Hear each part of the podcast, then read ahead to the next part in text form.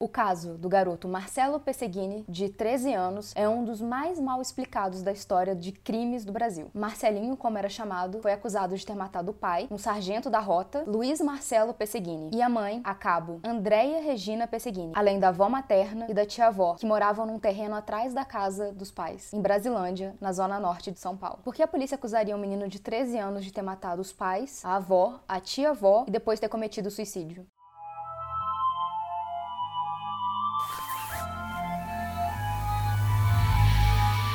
Bem-vindos ao Bu. E outras coisas. Eu sou a Mia. Eu sou a Cibele. Oi! Hello! Apoia a gente! Dá dinheiro pra nós!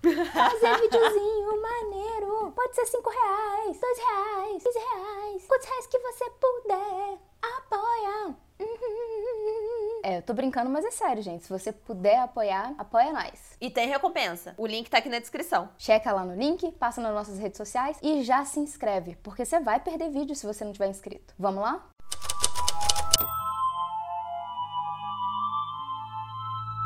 No dia 5 de agosto de 2013, às 18 horas, a polícia foi chamada para a cena do crime, que era a casa dos Pesseguini. Ao chegarem, uma hora depois de serem chamados, a polícia encontra todos mortos, inclusive o Marcelinho, que estava com a arma na mão, a arma do crime. Um revólver calibre 40, que era da sua mãe. Ai, me dá uma dorzinha no coração, porque eu tenho um primo chamado Marcelo, que o apelido dele é Marcelinho. Aí me dá até uma coisinha no coração. Triste, né? A investigação concluiu que a família foi morta na madrugada do dia 5. No dia anterior, anterior, a família teria ido no cinema e quando voltou, o garoto teria ligado para um amigo dizendo que ia matar os pais. Quando foi por volta de meia-noite, os vizinhos ouviram dois disparos e depois de alguns minutos ouviram mais dois ou três disparos. Uma hora depois, segundo a polícia, o Marcelo, lembrando que ele tinha 13 anos de idade, pegou o carro da mãe e seguiu em direção a, a uma rua próxima da escola onde ele estudava, dirigindo. O pé dele Tipo, as perninhas não chegam nem até o pedal direito, né? Ele teria ido dirigindo, ok? Ok.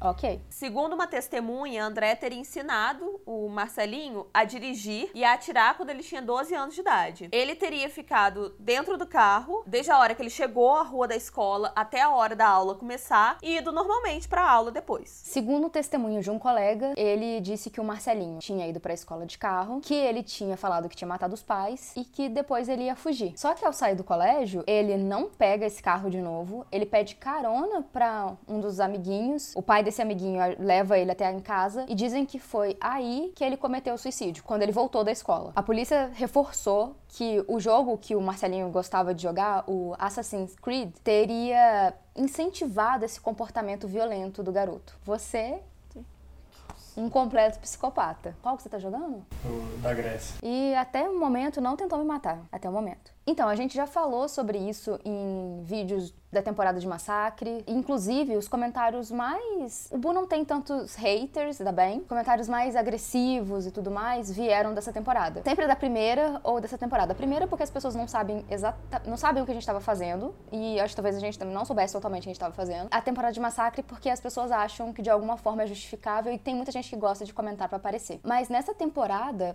a gente falou muito sobre como a cultura ela não influencia a pessoa ao ponto dela matar. Você tem que ter isso dentro de você. Você já tem que ter essa vontade, você já tem que ter esse negócio, esse pensamento, tem que partir de você. Você não vai ser influenciado por um jogo, porque um jogo não vai fazer uma lavagem cerebral em você. Sinto muito, o exército americano tá tentando fazer isso, sei lá, desde quando, não é tão fácil assim. O jogo não vai criar uma coisa assim dentro, nossa, vai, você vai olhar o jogo, ele vai te hipnotizar. Isso não existe, gente. Não, velho, tem estudos para falar sobre pós-traumas em guerra e tudo mais. Você precisa de uma coisa realmente muito impactante para poder falar assim, olha, foi por conta disso. Não, jogar um jogo não vai te fazer matar pessoas. Se você já tem essa vontade, se você já tem um comportamento agressivo, se você já tem essa índole, se você já tem, eh, sabe, esse ardor para fazer esse tipo de coisa, aí provavelmente você vai fazer. Mas aí é porque você quer e tá procurando uma justificativa ou algo para se inspirar. Só isso. Mas infelizmente é disseminado na cultura pop, as pessoas falam isso nos jornais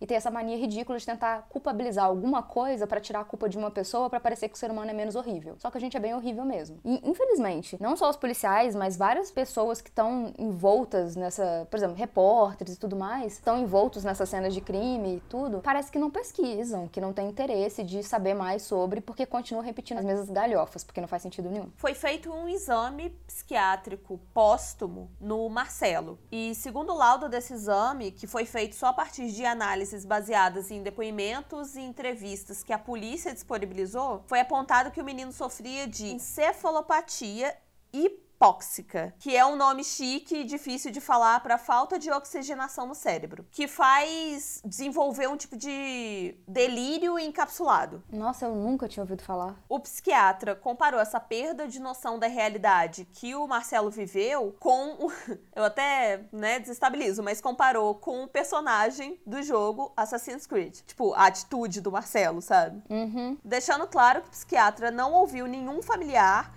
e nem os médicos do Marcelinho para poder assinar esse laudo. Então, sabe de onde que ele tirou, né? Uma coisa também que a gente falou na temporada de massacres, principalmente no episódio de Columbine, onde os dois assassinos deixaram muito material próprio. Eles fizeram os materiais e tinham muitas coisas para se analisar sobre esses dois meninos. Mesmo assim, o pessoal do FBI, o pessoal que tentou descobrir o que eles eram, o que que eles tinham e tudo mais, ainda deixa meio que inconclusivo as coisas porque eles estão mortos. E bater um martelo com uma pessoa morta é muito difícil, mas tentaram bater sobre o Marcelinho. Pra pessoas vivas já é difícil, sabe? Não é uma coisa simples de se fazer. Vai fazer com gente que nem tá aqui pra você ouvir a pessoa e ver relatos dela, sabe? Observar a pessoa. Você pode especular. É loucura demais. Você pode especular que a pessoa era psicopata. Sim. Por exemplo, tem gente que morreu há muito tempo atrás. E aí você fala assim: olha, gente, provavelmente isso aqui é psicopatia, né? Mas não dá pra falar que o menino. Bater martelo não dá. É muito difícil, eu acho, pelo menos. Eu acho imprudente até. A polícia rapidamente bateu o martelo, culpando o Marcelinho de todos os assassinatos. Só que,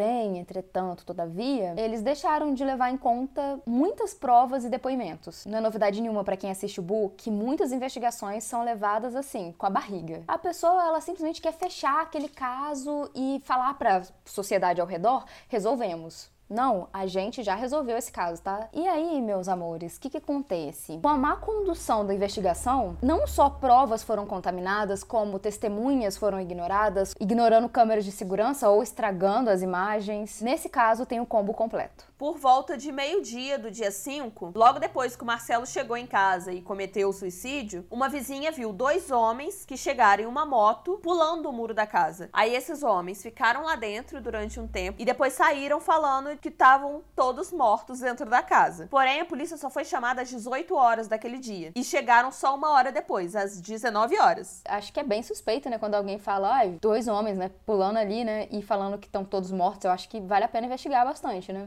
Nossa, é um pouco, né, complicado isso aí, gente. E pulando o muro, sabe? Tipo, ah, tô pulando aqui o muro, tá todo mundo morto lá dentro, tá? Valeu, falou. É isso?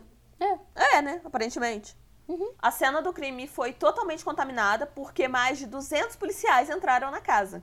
Nó. 200 policiais. Porque quem acompanha o canal sabe, tipo, que a gente fala muito sobre isso. Gente, contaminou a cena do crime já era, sabe? Evidência perdida mesmo. Porque pode ser qualquer um que passou ali e vai ter evidência de todo mundo que passou. Aí começa um segundo ponto de vista sobre essa história. Muita gente acredita, inclusive os avós paternos do Marcelinho, que esse caso é uma queima de arquivo. Isso porque a Andrea, a mãe do Marcelinho, ela estava meses investigando roubos de caixas eletrônicos em São Paulo.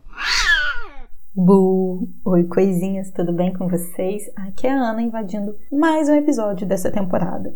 Mas por que, gente? O caso da família Pessigini é muito complexo, porque ele é cheio de pontas soltas, muitas informações assim que não batem ou que é difícil encontrar a fonte, então assim é um caso confuso mesmo. E a gente achou que pode gerar confusão aí na cabecinha de vocês, então eu vou tentar explicar um pouco por que, que a teoria né, mais falada é de que a polícia mandou matar a família? Porque seria uma queima de arquivo. A mãe do Marcelinho tinha sido convidada para participar de um esquema de assalto a caixas eletrônicos. Então, assim, é uma quadrilha, né, gente? Um esquema de crime organizado que, infelizmente, tem alguns membros da polícia que participam dessas quadrilhas. E ela teria sido chamada por algum policial, por alguém ali da, da corporação, para poder participar. E o que, que aconteceu? Ela não só negou o pedido, mas começou a investigar sobre todo esse esquema, sobre a quadrilha e tudo mais. E assim, parecia que ela estava perto, porque ela chegou até entregar alguma coisa na corporação sobre essa investigação. E isso começou a incomodar as pessoas, porque ela estava ali fazendo perguntas demais, né, gente? Então, é por isso que a gente acredita que pode ter sido uma queima de arquivo. Essa pasta com esses documentos essas provas que ela teria entregado nunca foram achadas depois, tá? Sumiu esses papéis. Então, assim, e muitas pessoas que eram próximas a ela sabiam que ela estava investigando isso. Quando mataram a família toda, o que que eles pensaram? Tipo assim, a família toda deve saber que, que ela está investigando, então vamos fazer uma queima de arquivo e meio que mandar matar todo mundo, entendeu? E é por isso que tanta coisa na investigação acabou ficando confusa, faltando pedaço. Então é isso, gente. Eu espero que vocês tenham compreendido um pouquinho mais e desculpa por mais um momento podcast. Mas é isso, um beijo e bom restinho de episódio para vocês. Tchau! Eu não sei se vocês lembram, mas nessa época realmente, tipo, bombou. Era a tendência do momento do crime, esse tipo de roubo. Os bandidos pegavam e assaltavam o banco depois que, tipo, já tava meio vazio. Às vezes puxavam o caixa eletrônico para esvaziar o dinheiro que estava depositado nele, etc. Ela tava investigando isso. E aí você junta, né, que 200 policiais entraram na cena do crime, contaminando a cena, que dois homens pularam o um muro. Eles passaram ali por volta de meio-dia falando que tava todo mundo morto. E a polícia só foi chamada às 6 horas, às 18 horas. Eu não sei quem chamou exatamente a polícia. E talvez, será que a polícia foi realmente chamada ou ela se acionou? Estou falando teorias caso a polícia estivesse envolvida, né? Mas tudo isso começou a se tornar um pouco mais suspeito, porque se ouviram e viram esses caras meio-dia, por que até às 18 horas ninguém chamou? Não sei, também essa resposta aí eu não tenho. Além disso, nunca mais se falou do carro da mãe, não olharam as câmeras de segurança que mostravam o caminho ali da escola e tudo mais, e os vizinhos também não ouviram os disparos que seria de suicídio do Marcelinho. A polícia levou muito a sério o depoimento de alguns colegas de turma do Marcelo. Meninos de 12 e 13 anos. Tudo bem, 12, 13 anos, são testemunhas também, têm que ser ouvidas, só que eles ignoraram completamente o depoimento de vizinho, das pessoas que conheciam a rotina do, do casal, sabe? Tipo, pessoas mais próximas foram ignoradas. Quem foi ouvido foi só os colegas de turma do Marcelinho que tinham 12, 13 anos de idade. Uma vizinha falou que há alguns meses um Meriva Prata estava rondando ali a casa e isso também nunca foi investigado. E uma informação que também é muito relevante é que as vítimas morreram com um único tiro na cabeça. Aí a gente fica pensando, beleza, a mãe ensinou ele a atirar com 12 anos de idade. Poxa, mas aí ele aprendeu a atirar tão certeiramente assim que ele iria matar dois policiais com apenas um tiro na cabeça, sabe? Tipo, tanta habilidade assim para um menino que aprendeu a atirar há um ano, sabe? Aí assim, pô, a gente tá no Brasil, né? A gente não tem aquela cultura, ainda bem, de caça, não tão disseminada de qualquer forma. Ele não teria muito onde ficar treinando com coisas treinando. que se movem, sabe? Tipo, tem até com tiro ao alvo, mas assim, com coisas que se movem, com gente, sei lá, sabe?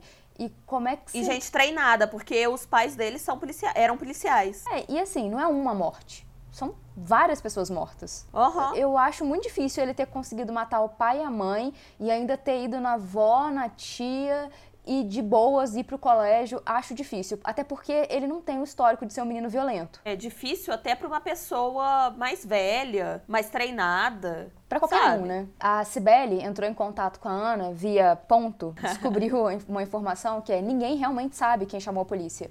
Então, realmente, são teorias, assim. Por que que essa polícia, esses policiais não foram chamados antes e porque eles demoraram tanto também para chegarem ali sabendo que, bom, eu imagino que sabiam que ali era a casa de outros policiais, né? Todo o registro telefônico do pai do Marcelinho foi apagado. Além do corpo dele, tá em um estado de decomposição bem mais avançado do que das outras pessoas que haviam sido assassinadas, sendo que a polícia chegou no local e declarou que os crimes ocorreram com intervalo de 10 minutos. Só que, cara, a decomposição do corpo não mente, não tem como, sabe? Uhum. A cereja do bolo da má investigação foi que a altura do menino não batia com os tiros na balística ali, vendo como teria entrado o projétil, de onde ele teria tido o disparo e tal, não combinava, já que o menino teria que ter atirado de baixo para cima, porque ele era menor que todas aquelas pessoas. E não foi exatamente isso. Só que essa prova foi solenemente ignorada. Mesmo com o caso fechado, em outubro de 2014, o major Laerte Fidelis continuou a investigação, alegando precisar concluir a sindicância que estava apurando as denúncias feitas por Andréia. Pô, um negócio difícil de falar, misericórdia. O tenente-coronel Wagner Dimas disse que não acreditava que o menino tinha matado a família e que tinha caroço nesse angu. Esse foi um termo que a própria decidiu colocar, tá?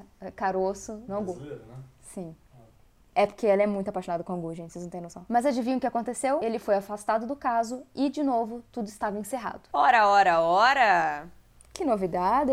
Em 2017, a advogada Roseli Sólio, contratada para defender os interesses dos avós paternos do Marcelinho, reuniu todas as provas, as coisas que ela tinha sobre o caso, principalmente as pontas soltas, e aí ela enviou toda a documentação para a Comissão Interamericana de Direitos Humanos, que comprovariam a inocência de Marcelo Pesseguini. Segundo a Roseli, caso o órgão internacional aceite os documentos que ela enviou, uma comissão deverá ser criada para vir ao país investigar a morte da família. O objetivo dela é que a corte condene o Brasil por omissão de provas do caso, além de pedir que interceda para retirar o nome do Marcelinho como culpado e além de reabrir a investigação.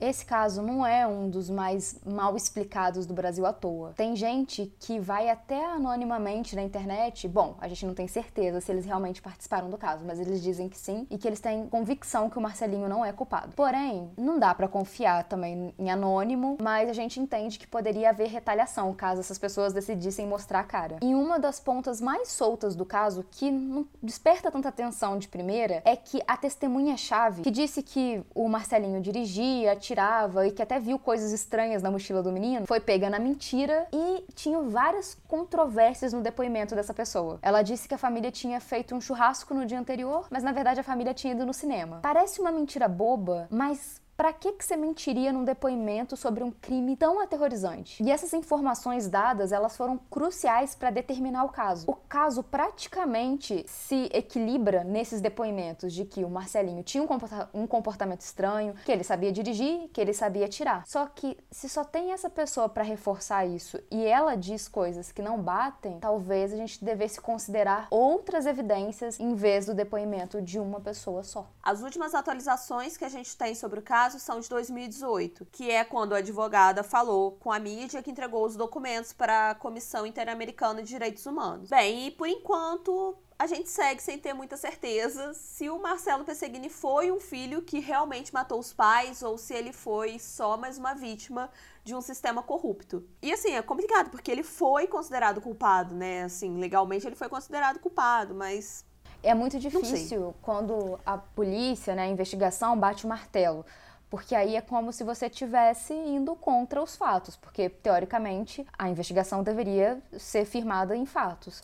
Mas quando a gente vai olhar o caso e descobre que existem várias pontas soltas que foram desconsideradas e ninguém vem a público para dizer por que, que elas foram desconsideradas e por que talvez elas não são pontas soltas, que tem um motivo para isso não explicar que ele é inocente, fica complicado também acreditar na polícia. Se uma pessoa que tentou investigar o caso foi afastada, também é uma coisa para ficar de olho. Afinal, para que, que você afasta alguém de um caso que tem tanta coisa em aberto, né? O ideal seria que esses, essas pessoas que estavam se importando com o caso conseguissem terminar. Mas também para a polícia o caso já está encerrado, então não tem mais o que olhar. Só que no final das contas, ninguém descobriu o que aconteceu com aquela quadrilha que a Andrea estava investigando. E por que que as coisas da balística, da perícia, por que que nada disso estava sendo considerado? Sem respostas sobre essas coisas, me desculpe, mas a polícia também tem que aceitar que a gente especule. Então, a gente especula que o Marcelinho seja inocente. É complicado também também porque geralmente nesses casos que repercutem muito na mídia, geralmente são passados detalhes da investigação, da perícia. Um exemplo mesmo é o caso da Suzane von Richthofen, que a gente falou essa temporada. A gente soube de detalhes durante a investigação. Foi passado pra gente, sabe? Claro que tem informações que precisam ter sigilo, que realmente tem aquele segredo de justiça e tudo mais. Só que nesse caso foi tanta coisa desconsiderada, tanta coisa que não foi explicada pra gente, que em outros casos estavam sendo explicados, que deixa aquela pulga atrás da orelha, que deixa a gente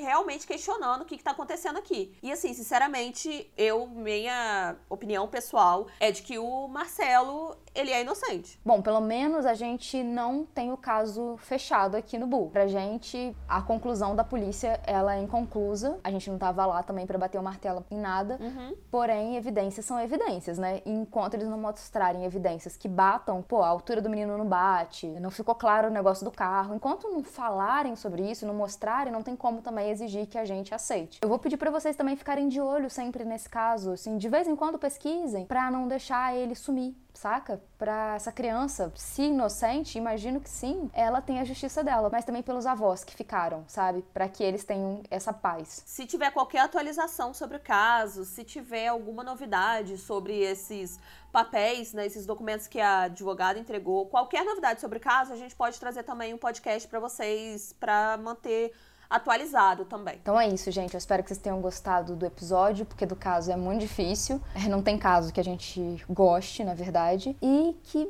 né, a justiça seja feita, seja ela qual for mas que seja a justiça mesmo. Eu espero que vocês tenham gostado mesmo, que vocês apoiem se puderem apoiar, que se inscrevam, curtam, suba a hashtag Bu e outras coisas, Quintabu e por uma 5K, e que vocês acompanhem todos os nossos programas, porque a gente tá fazendo vários, principalmente durante a quarentena. Espero que vocês estejam super felizinhos e que vocês estejam em casa se possível. E qualquer coisa a gente tá aqui também, gente, se vocês quiserem conversar. Tchau, temporada. Eu tava gostando de você. Eu tô gostando da minha toca. Tô feliz aqui dentro. Tchau, tá? Tá quentinho. Tava gostoso. Maneiro? Tá gostoso. Tem café. Tem comida. Vai ficar tudo bem, tá? Então, tchau, Clovis. Tchau, coisinhas. Até a temporada que vem. Até! Tchau! eu vou fechar minha toca, eu não quero mais conversar. Nossa, eu tô respirando coisas muito estranhas. Você vai ter que me ajudar. Não preciso de você para isso. Tchau, coisinhas. No Brasil, não há toca pra mim. Tchau!